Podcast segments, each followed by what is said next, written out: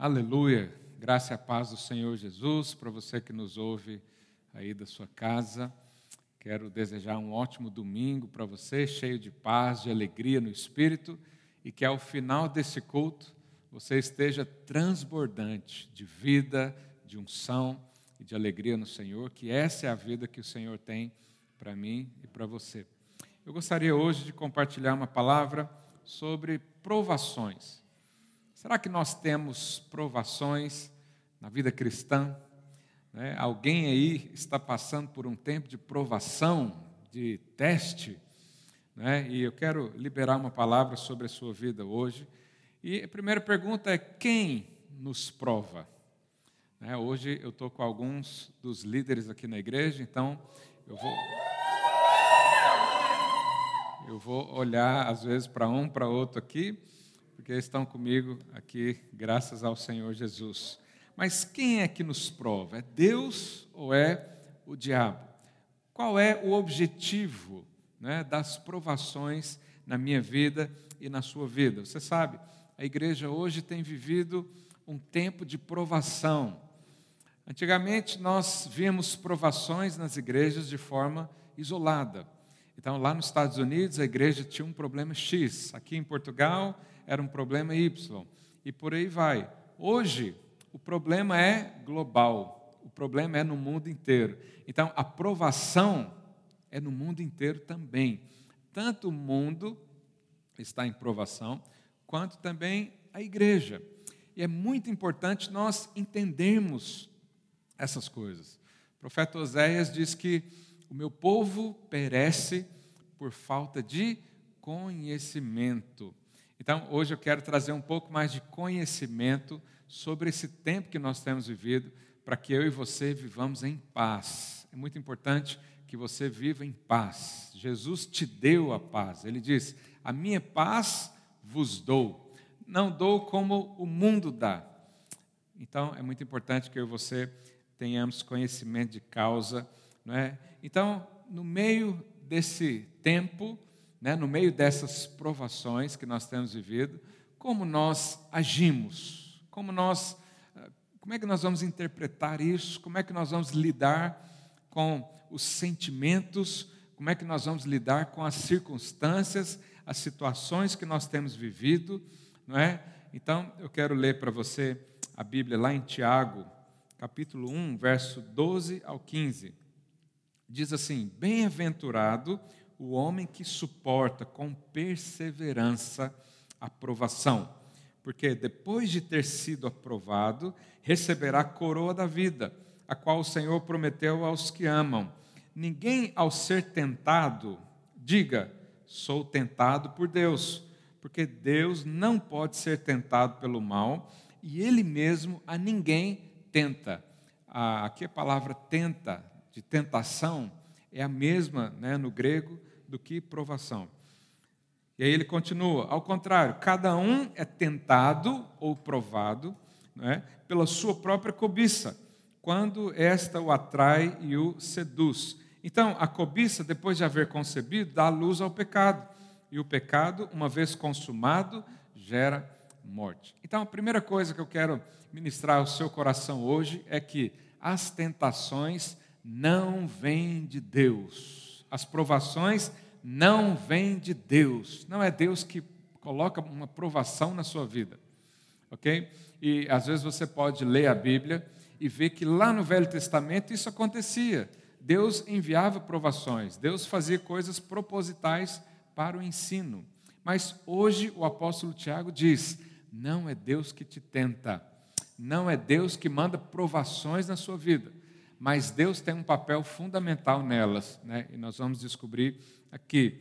Então, a Bíblia diz que o tentador é Satanás, é o diabo que tenta, é o diabo que coloca provações e dificuldades na minha vida e na sua. E você pode perguntar, mas pastor, por que, que Deus não nos livra da tentação? Por que, que Deus não nos livra da provação? Sabe, Deus aproveita todas as situações para abençoar a minha vida e a sua vida. Então, às vezes Deus não nos livra da tentação, às vezes Deus não nos tira da provação, mas ele entra junto na tentação comigo e com você. Ele entra junto na situação que é caótica, que é difícil, para que eu e você cresçamos. Sabe, nós ministramos alguns domingos atrás sobre aqueles três jovens que foram lançados na fornalha por uma desobediência ao não se curvarem diante de homens. E muitos podem perguntar, mas por que não era mais fácil ah, Deus livrá-los da fornalha? Sim, era mais fácil, mas é, foi mais glorioso eles serem lançados na fornalha e o Senhor ter entrado junto com eles. A história é muito mais poderosa. A glória de Deus é muito mais abrangente, porque o Senhor não necessariamente nos livra do problema, mas Ele entra no problema para nos ensinar, para nos fazer crescer. Nós estamos, né, como você viu no vídeo, num pit stop de, de uma corrida. Né? Então, o Senhor, a Bíblia diz que nós temos uma carreira né, proposta para mim e para você, que é cumprir o propósito do Senhor. Mas, de tempo em tempo, é necessário que eu e você pare um pouco no pit stop. Pare um pouco para recalibrar os nossos instrumentos, para abastecer o nosso tanque espiritual, talvez emocional também, trocar os pneus, né? trocar os, os sapatos dos pés, porque a gente ainda tem muitas milhas para ser é, é, corridas. Né? Então é necessário entender que esse tempo de provação, ainda que não foi enviado por Deus, mas ele vai trazer crescimento na minha vida e na sua vida. Como eu tenho visto testemunhos, hoje mesmo conversando aqui com um dos líderes, ele falou: Como eu tenho crescido nesse tempo, eu tenho agora mais tempo para ler a Bíblia, mais tempo para orar ao Senhor. Então, quando não vou no trabalho, eu dedico mais tempo em oração, eu dedico mais tempo em meditação na palavra. Como tem sido poderoso esse tempo. Então, o Senhor sempre nos, uh, nos faz crescer, nos faz avançar, mesmo que seja numa parada, mesmo que seja numa provação, mesmo que seja em meio a tentações. O Senhor está comigo, o Senhor está com você também. 1 Coríntios 10, 13 diz: Não vos sobreveio tentação que não fosse humana, mas Deus é fiel e não permitirá que sejais tentados além das vossas forças. Pelo contrário, juntamente com a tentação, vos proverá o que? Livramento. Então, não importa quanta tentação vem na sua vida, não importa quantas provações aparecem, todas elas você tem capacidade de suportar. Por quê? Porque Ele está com você. E Ele fala: Eu vou te livrar disso, eu vou prover livramento eu vou prover né, ferramentas para que você possa avançar ainda mais. Eu vou trocar os pneus do seu carro para que você possa né, é, ter mais segurança ao dirigir. Né? Então, essa é a mensagem do Senhor para nós. Então, a tentação, ela vem para nos destruir, mas o Senhor entra para nos edificar. Então, se por um lado o inimigo vem, né? A Bíblia diz que por sete caminhos ele fugirá de você. E isso tudo é um tempo de edificação, de crescimento. Quando a tentação vem na nossa vida, nós podemos ver quais são as áreas mais frágeis do nosso ser. E ao perceber isso, nós podemos clamar ao Senhor, né? e Ele nos ajuda a amadurecer, a ver o que ponto que é frágil na minha vida. Vamos nos tornar mais fortes. E tudo isso vem ah, por causa da tentação, da provação. Então, Deus permite essas coisas para o nosso crescimento, para o nosso amadurecimento, né? estacas firmadas. Nós estamos sendo preparados para uma nova estação, para um novo tempo. Não sabemos como será o dia de amanhã, mas Deus sabe e Ele já tem cuidado de mim e de você. Como é que Deus cuida de nós? Nos preparando como é que Deus nos fortalece? Nos dando fé, nos dando alegria, nos dando condições para vencer tempestade, nos dando fé para o sobrenatural, que é o que nós temos recebido tanto nesses dias. Né, você crê que Deus te sustenta? Amém. Aleluia. Agora tem um amém aqui. Espero que você falou amém aí na sua casa também.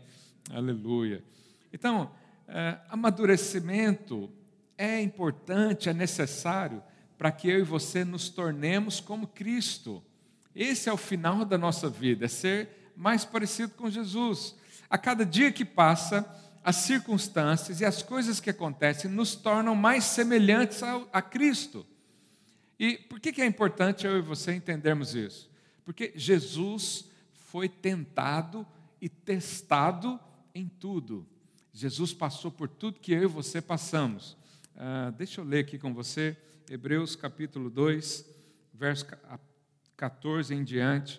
Diz assim: Visto, pois, que os filhos têm participação comum de carne e sangue, destes também ele, que está falando de Jesus, igualmente participou, para que por sua morte destruísse aquele que tem o poder da morte, a saber, o diabo, e livrasse todos que, pelo pavor da morte, estavam sujeitos à escravidão por toda a vida. Pois ele, evidentemente, não socorre anjos, mas socorre a descendência de Abraão, que é eu e você, nós somos descendentes de Abraão, segundo a promessa. Por isso mesmo, convia que em todas as coisas, preste atenção nisso, todas as coisas se tornasse semelhante aos irmãos, a mim e a você, para ser misericordioso e fiel sumo sacerdote nas coisas referentes a Deus e para fazer propiciação pelos pecados do povo. Pois naquilo que ele mesmo sofreu, tendo sido tentado, é poderoso para socorrer os que são tentados. Você sabe, na lei de Deus, ah, para que houvesse um resgate ou uma remissão de dívidas, por exemplo, era necessário que o pagador ah, fosse parente próximo do devedor. E aqui o escritor de Hebreus diz que Jesus se tornou semelhante a nós. Ele viveu tudo que eu e você vivemos. Ele foi né, concebido no, dentro de uma mulher como eu e você. Ele cresceu, ele aprendeu, ele se tornou parte de uma família, ele sofreu todas as dores que uma criança sofre. Ele passou pela adolescência, ele passou pela juventude, né? e ele sofreu tudo que nós sofremos. Era necessário que Jesus conhecesse os nossos sentimentos. Por quê? Para que ele fosse misericordioso e fiel ao resgate, para que ele soubesse o que eu e você passamos. Então, não pense você ah, que Jesus, agora, dessa pandemia, ele não sofre as dores que nós sofremos, ele sofre também junto conosco, porque tudo que nós passamos, ele passou também, e ele consegue te entender, ele consegue perceber o que está no seu coração. Eu quero ler outro texto também, Hebreus 2, ah, de 14 a 18. Desculpa, Hebreus 4, 15 porque não temos sumo sacerdote que não possa compadecer-se das nossas fraquezas. Antes, foi ele tentado em todas as coisas. Olha aqui, Jesus foi tentado em todas as coisas. Todas as tentações que eu e você temos, ele passou. Todas as provações que nós temos hoje, ele sabe. Ele foi tentado em tudo. Né? E diz: ah, em todas as coisas a nossa semelhança, mas sem pecado. Então é importante você perceber que Jesus, quando veio habitar entre os homens, ele mostrou um estilo de vida diferente daqueles que viviam aqui. Ele veio e viveu sem pecado. Então, isso significa que eu e você podemos imitá-lo, podemos viver como ele viveu. Ele sofreu todas as coisas que nós sofremos, ele teve todos os sentimentos que eu e você podemos ter hoje. Então, ele sabe e por isso ele compadece de nós. Por isso, ele é o nosso resgatador. Ele sofreu tudo, né? E essa palavra é para que entre no seu coração ah, nessa manhã. Então, Jesus amadureceu como homem, ele cresceu em graça e estatura, diz a palavra. Né? Tudo que Jesus tinha, e é importante você saber disso. Tudo que Jesus fez é porque ele tinha o Espírito Santo dentro dele. Mas eu e você também temos o mesmo Espírito. Então nós podemos vencer as tentações, nós podemos ultrapassar as provações, nós podemos ser vitoriosos, como Jesus foi. Então hoje é o dia de você bradar isso aí no seu lugar. Né? Eu vou vencer essa provação. Deus vai me fortalecer nesses dias. A minha fé será inabalável. A minha fé vai crescer nesse dia de crise, porque Jesus cresceu. E ele diz: No mundo tereis aflições, mas não desista, eu venci o mundo. Significa que eu e você também podemos vencer o mundo. Aleluia. Então, Jesus, eu quero aqui citar pelo menos dois sentimentos muito difíceis de ser lidados nesse dia. São dois sentimentos que todo mundo sofre muito com isso. Né? Primeiro é o sentimento da rejeição. Quando você é rejeitado por alguém, principalmente quando você tem expectativas de ser aceito e é rejeitado por alguém, como isso é difícil. Como é difícil ser rejeitado no casamento, na família, entre os parentes, pelo seu pai, pela sua mãe. Como isso dói no nosso coração. Mas sabe, Jesus foi rejeitado pelos seus parentes mais próximos. Jesus veio ao mundo para dar a sua vida e foi rejeitado por aqueles por quem ele veio. Então, ele consegue é, discernir esse sentimento dentro de nós e nos resgatar da profundidade que isso causa na nossa vida. Um outro sentimento também, ah, porque Jesus venceu a rejeição. O outro sentimento também muito forte é o medo, preocupação. E, e agora, medo? Será que Jesus teve medo? Será que Jesus passou por isso?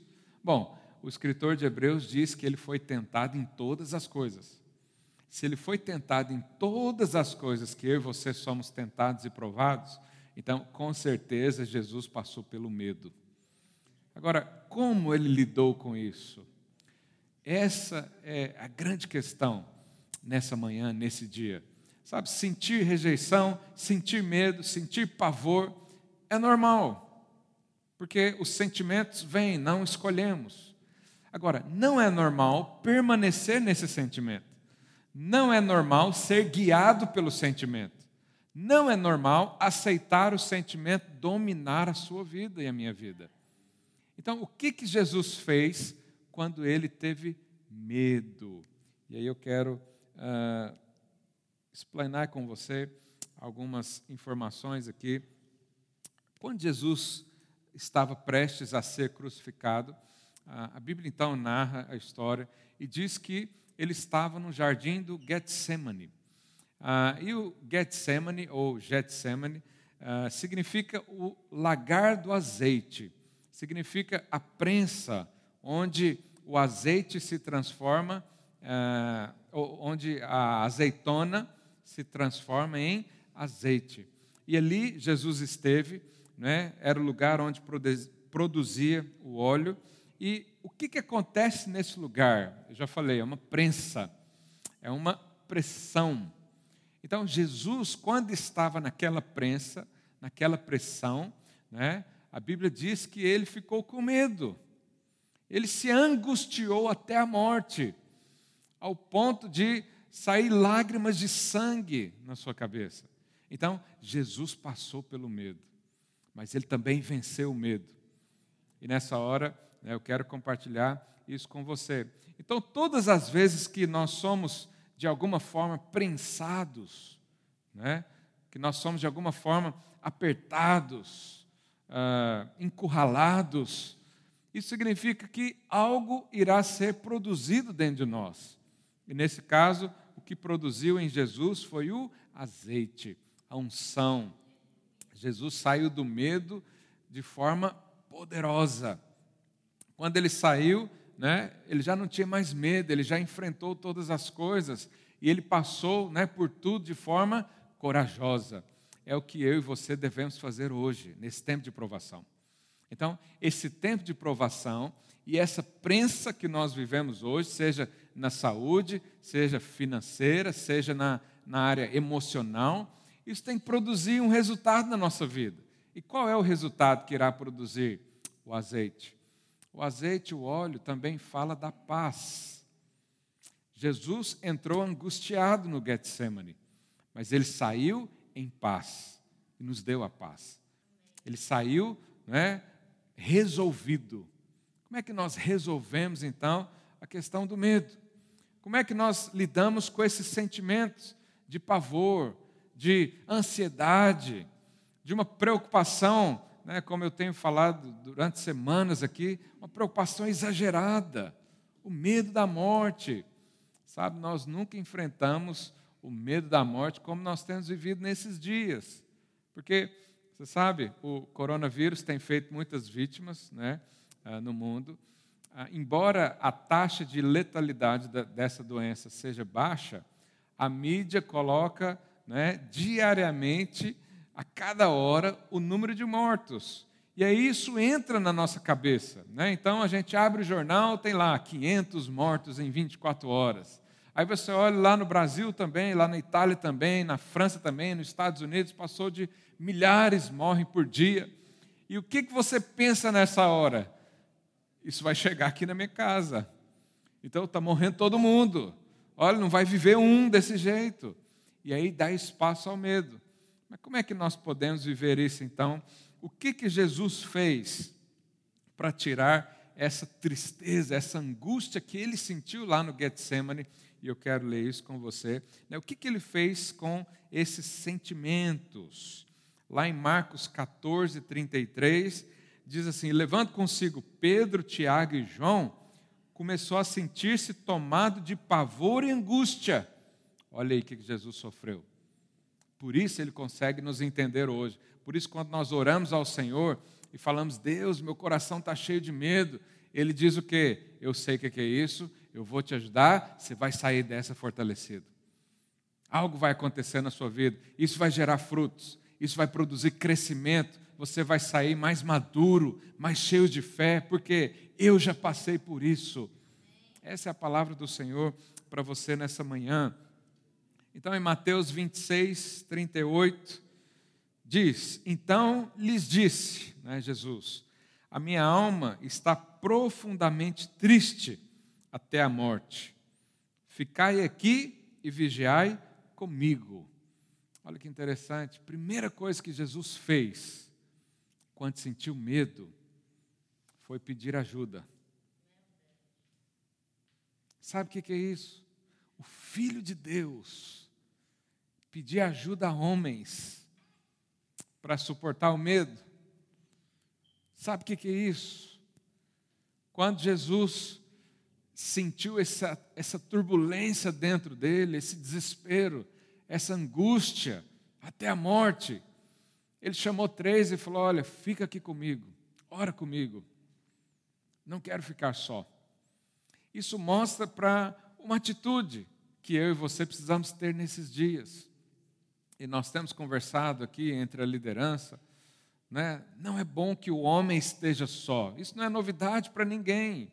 Desde lá do Éden, Deus já afirmou isso sobre mim sobre você. Não é bom que eu e você vivamos só. Então, quando estamos tomados de sentimentos assim, de crises interiores, o que, que você faz? Jesus deu o maior exemplo.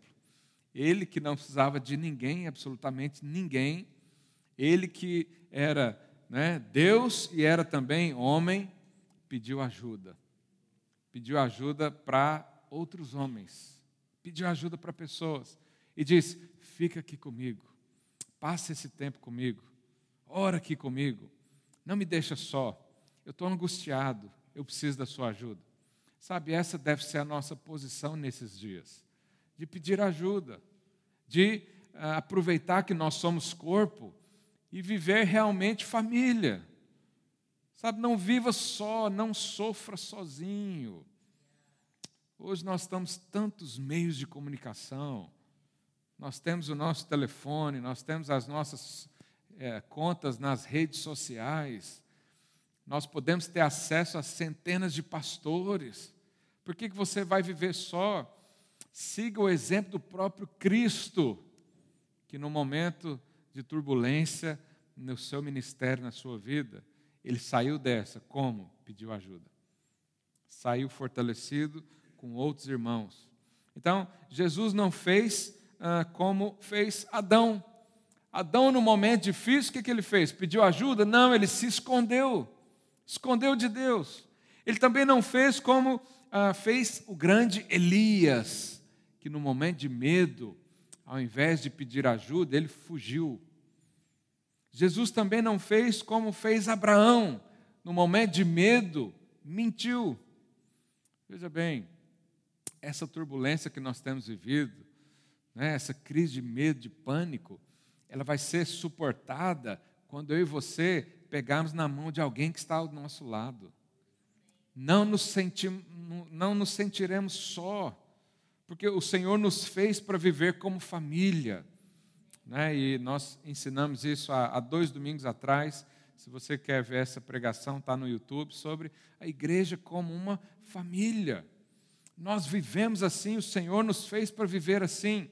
Então, não ande só. Se você está aí na sua casa, do lado do seu marido, da sua esposa, fala para ele: não ande só.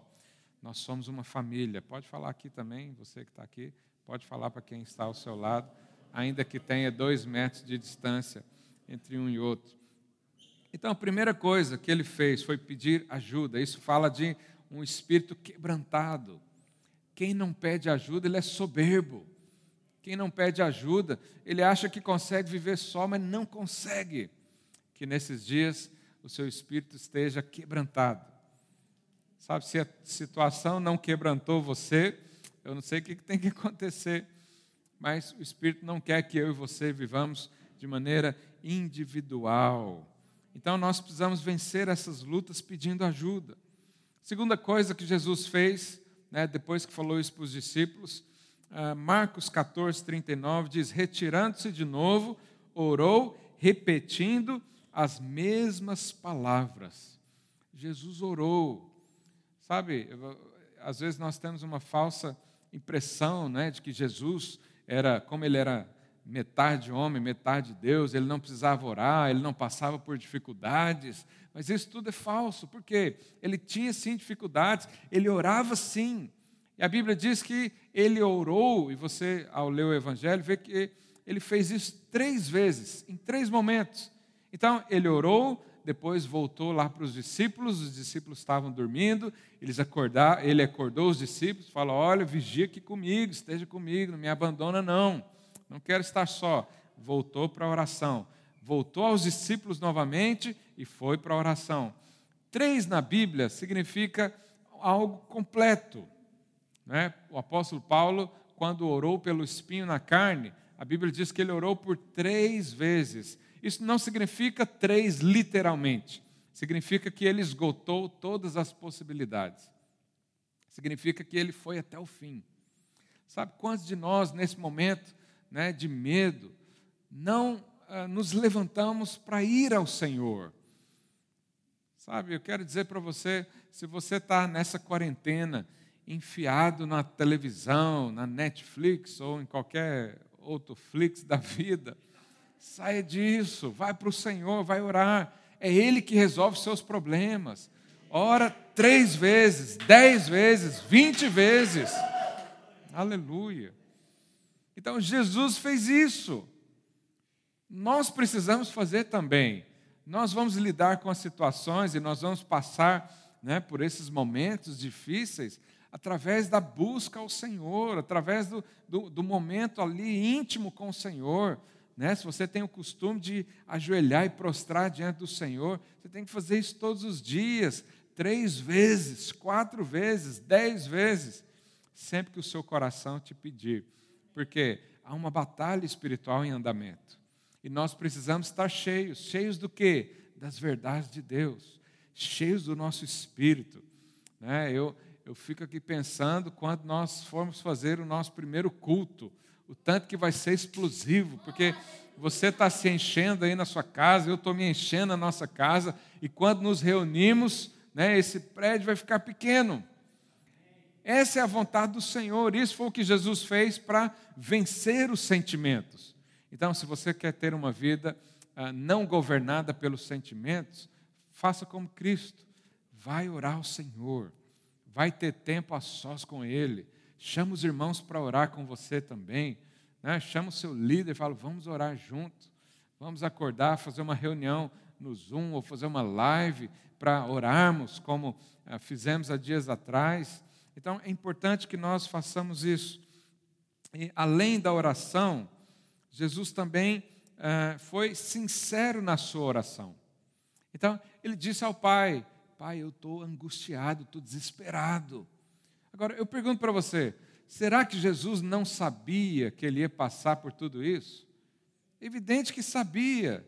Desde a fundação do, do mundo, desde a criação do homem, Jesus já sabia, o homem iria se corromper. E haveria então uma necessidade dele morrer na cruz. Mas quando ele bateu de frente com a situação, veio o sentimento. E ele orou para o Senhor e ao Pai, né? E expressou o coração. Sabe, nesses dias é um dia onde as máscaras caem, a religião cai, né? tudo que não é do Senhor cai por terra. E sobra só a essência. Qual que é a essência da vida cristã? Um relacionamento íntimo com Deus. E também com os homens. Sabe, então, se nós, ah, na, no nosso período de oração, não rasgarmos o nosso coração diante do Senhor, ah, são orações inúteis. Sabe, o, o que vai mudar a minha vida, o que vai mudar a sua vida, é a sinceridade do nosso coração em falar para o Senhor aonde que dói. Aonde que dói? Qual é a preocupação mesmo? É necessário você ser sincero. Se a sua preocupação é falta de financeiro, por exemplo, falta do recurso, fala para o Senhor, fala: "Deus, eu tenho medo de não ter dinheiro para fazer compra no mercado". Sabe, não precisa adotar uma postura religiosa e dizer, eu confio no Senhor, se o seu coração está cheio de medo. Fala para o Senhor, abre o seu coração com Ele. É a forma como Jesus fez e deu certo, deu resultado. Jesus então venceu o medo, saiu da situação, porque ele teve um coração sincero. Então precisamos encarar a verdade. Encarar a verdade é dizer: Eu tenho medo dessa doença, Senhor. Eu tenho medo, eu falo para os amigos que não têm, mas eu tenho medo. Não há nenhum problema em ser sincero com Deus. Não há nenhum problema em abrir o seu coração de forma rasgada. E deixe o Senhor ver através das suas palavras, ok? O Senhor sonda o nosso coração. Ele sabe o que está aqui dentro, mas Ele quer ouvir a sua voz. Ele quer ter um tempo onde Ele abraça você. Ele quer ter um tempo onde você larga tudo e olha só para Ele. E quando você faz isso, você pode ter certeza, todos os sentimentos que dominam a sua vida serão controlados. Todos os sentimentos que te causam pavor, que te causam medo, que te causam tristeza, serão colocados no lugar, porque o Senhor passou por todos eles, venceu e nos deu hoje a chave da vitória. E a chave da vitória é essa: orar ao Senhor com coração sincero, aleluia. Depois que ele orou, né, a oração dele, qual foi? Pai, o negócio está difícil. Eu sabia como ia ser, mas agora que eu estou de frente, eu estou vendo que o buraco é mais fundo do que eu achava. Mas, não seja feita a minha vontade, mas a sua vontade. Então, a terceira atitude de Jesus foi o que? Submeter-se a vontade de Deus. Como é que nós podemos fazer isso hoje? Erguendo a nossa voz e falando como Maria falou: Seja feito em mim a tua vontade, seja feito na minha casa a tua vontade. Então, quando nós nos submetemos ao Senhor, é o processo final da prensa, é onde o azeite começa a descer, onde a vida começa a fluir porque você colocou Deus no lugar de autoridade. E você diz: não são os sentimentos que guiam a minha vida, não, não é o governo que dita a minha vida, não é a situação financeira que vai conduzir os meus dias a seguir, é o Senhor, seja feita a vontade dEle. Você sabe, o mundo ah, ele não caminha em direção a Deus. A vontade de Deus não é feita aqui nesse mundo. Por isso nós vemos tanta morte, por isso nós vemos tanta tristeza, por isso nós vemos o caos na terra, porque isso não é o governo de Deus. Mas Jesus nos ensinou lá na oração do Pai Nosso. Qual que é a nossa oração? Seja feita a tua vontade, aqui na terra, como ela é feita nos céus. E nos céus a vontade do Senhor é soberana. Não é uma democracia, não é um entendimento geral, é uma vontade soberana. Então, quando você, ah, na sua vida, deixa o Senhor conduzir, permite que o Senhor conduza a sua vida, então há um quebrantamento geral em nós. E quando isso acontece, já é o final da prensa, já é o final da provação. É a resposta correta que nós precisamos dar nesses dias. E quando fazemos isso, o óleo desce, o óleo escorre, a unção, ao azeite do Senhor, ao fluir de vida. E esse fluir de vida gera paz. Então, se você não tem paz ainda hoje, siga o caminho de Cristo. Ele pediu ajuda, ele orou ao Senhor, ele foi sincero na sua oração e ele pediu: seja feita a tua vontade. Esse foi o caminho adotado por Cristo. Nós precisamos fazer o mesmo hoje. E quando fizermos isso, o resultado vai ser uma fé fortalecida. O resultado vai ser uma provação superada. O resultado vai ser um crescimento que você nunca jamais pensou em ter. O resultado é você ser mais parecido com Cristo. Como ele passou nesses dias né, de turbulência, eu e você vamos passar também. E sabe o que aconteceu com Jesus? Quando passou por esse momento, quando deu a resposta certa, quando foi aprovado, né, como a gente leu no texto, bem-aventurado aquele que é aprovado e passa pelo teste. Jesus então se levantou e disse o quê? Eu estou pronto para seguir até a cruz. Eu estou pronto para morrer pelos meus. Eu estou pronto para dar a vida por aqueles que eu amo. E Jesus então não teve mais medo. Aquele homem que entrou angustiado até a morte, saiu feliz por encarar a morte saiu bravando o seu propósito de vida. Então, ele foi entregue às autoridades, foi açoitado, permaneceu em pé, né, no caminho para a cruz. Ele ainda carregou a sua cruz até onde tinha forças naturais, depois foi ajudado por outra pessoa. Então, ele foi crucificado. Lá na cruz, com o espírito em paz, ele ainda faz uma oração que eu e você jamais faríamos. Ele faz a oração pelos soldados que o estavam afligindo. Ele diz o quê? Deus perdoa. Eles nem sabem o que fazem. Eles não têm noção do que estão fazendo. Perdoa-os. Por que, que Jesus perdoou quem estava matando? Porque ele estava em paz. Ele não era mais dominado pelo medo, ele não era mais dominado pelo pânico, ele não, não era mais conduzido por sentimentos, porque ele venceu tudo isso. E ele então foi crucificado Lá de cima, né, todos os discípulos o abandonaram, só ficou lá João. E ele ainda conversou com João, instruindo João a cuidar de Maria. Falou: Olha, eu cuidava da Maria, agora você tem que cuidar. Crucificado. Por que Jesus fez tudo isso? Porque ele estava em paz. Mas por que ele estava em paz? Porque ele deu a resposta correta no tempo de aflição. No dia que ele estava à beira de um colapso emocional, então ele seguiu o caminho de resolução, ele resolveu os problemas. O sentimento não o dominou. E ele venceu a morte. Venceu o medo. Por isso, nós podemos orar e pedir: Deus, ajuda-nos a vencer o medo. Ajuda-nos a vencer a provação. Ajuda-nos a vencer a tentação, porque ele foi tentado em tudo. Ele sabe tudo isso. E nós hoje vamos orar por isso. E o que aconteceu com os discípulos? Os discípulos, né, por três vezes, estavam dormindo. Eles não deram resposta certa naquela hora. Eles não foram aprovados naquela hora. Mas depois o Senhor permitiu situações para que eles dessem a resposta. Então, todos os discípulos, depois que Cristo morreu, foram fortalecidos. E eles então eram homens medrosos. Né? Eles certa vez estavam no barco viu Jesus de longe andando sobre as águas e a Bíblia diz que eles ah, bravaram de medo, dizendo que Jesus era fantasma. Mas depois da morte de Cristo, e depois que eles perceberam que poderiam vencer o medo, eles então se tornaram heróis da fé, se tornaram os apóstolos que fundaram a igreja, que enfrentavam governos, que enfrentavam situações diversas. Né? Há relatos na história que os discípulos de Jesus, não os doze, mas eles enfrentavam até leões nas arenas. Por quê?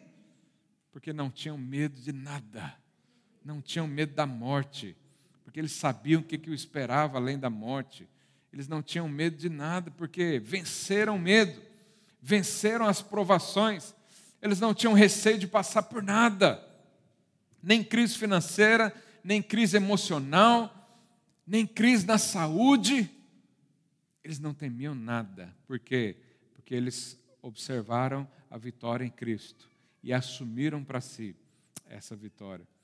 Então, essa é a palavra para você nesses dias. Todos nós vamos passar pelo Getsemane. A igreja hoje passa por esse lugar, um lugar de aperto, mas que esse aperto produza um azeite fresco, produza uma unção poderosa que nos leva a suportar coisas que a gente nem imaginava. Mas você pode ficar tranquilo, porque Deus diz que não há nada que você não consiga suportar. Você pode suportar essa crise. Às vezes você olha e fala: e agora? Meu negócio está parado, não tenho mais funcionário, não tenho mais como pagar o aluguel do mês. O que, que eu faço agora? Jesus disse: você consegue suportar isso, porque eu estou com você. Eu vou entrar nessa crise junto com você. Eu vou entrar nessa provação junto com você. E nós vamos sair juntos, vitoriosos. Porque eu venci, você vai vencer também.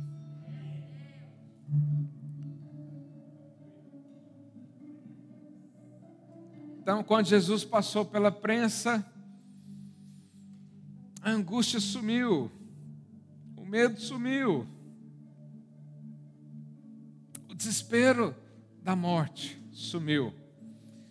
E veio uma grande alegria, porque ele sabia que estava cumprindo o propósito do Senhor. Sabe o que Deus tem para mim e para você? É que depois da prensa, sejam dias felizes, de alegria. Mas Ele quer que você olhe para isso hoje já. Ele quer que você já sonhe com os dias que virão, com a colheita que vamos experimentar, com a nossa fé sendo aumentada, com o nosso crescimento, com o nosso amadurecimento. Ele, ele já quer que eu e você olhemos para isso, porque isso nos gera esperança, isso nos gera confiança na palavra. E essa é a resposta que nós queremos dar nesse dia. Lá em Tiago 1,12 diz: Bem-aventurado o homem que suporta com perseverança a aprovação. Porque depois de ter sido aprovado, receberá a coroa da vida, a qual o Senhor prometeu aos que amam. Depois que nós passamos então a aprovação, o Senhor ainda nos presenteia. Ele, ele ainda nos dá uma coroa de vida e fala: parabéns, você passou eu passei por isso também, você está passando por isso também. Sabe, são dias necessários para nós. São dias onde o Senhor tem chacoalhado as nossas estruturas. Mas da mesma forma que a provação veio, o livramento também veio.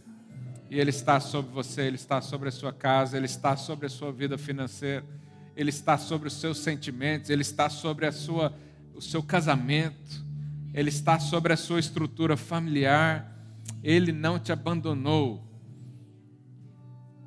Nós queremos então orar por isso nessa manhã.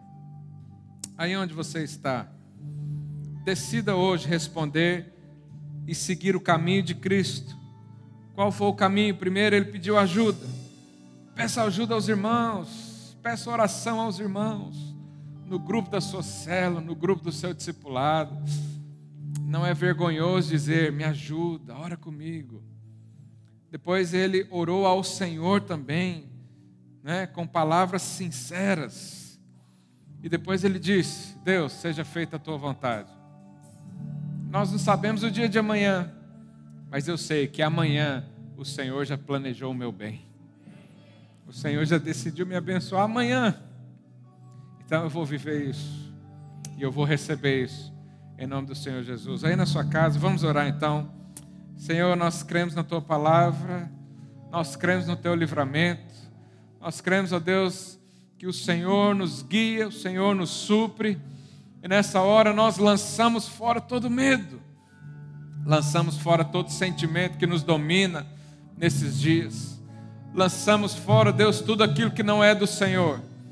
E dizemos, ó Pai, nos resgata, nos fortalece nesses dias. Ó Deus, que a nossa fé seja aumentada, a nossa fé seja é, investida de verdades, de esperança, sabendo que o Senhor é aquele que nos resgatou, o Senhor é aquele que passou por todas as provações e o Senhor está conosco.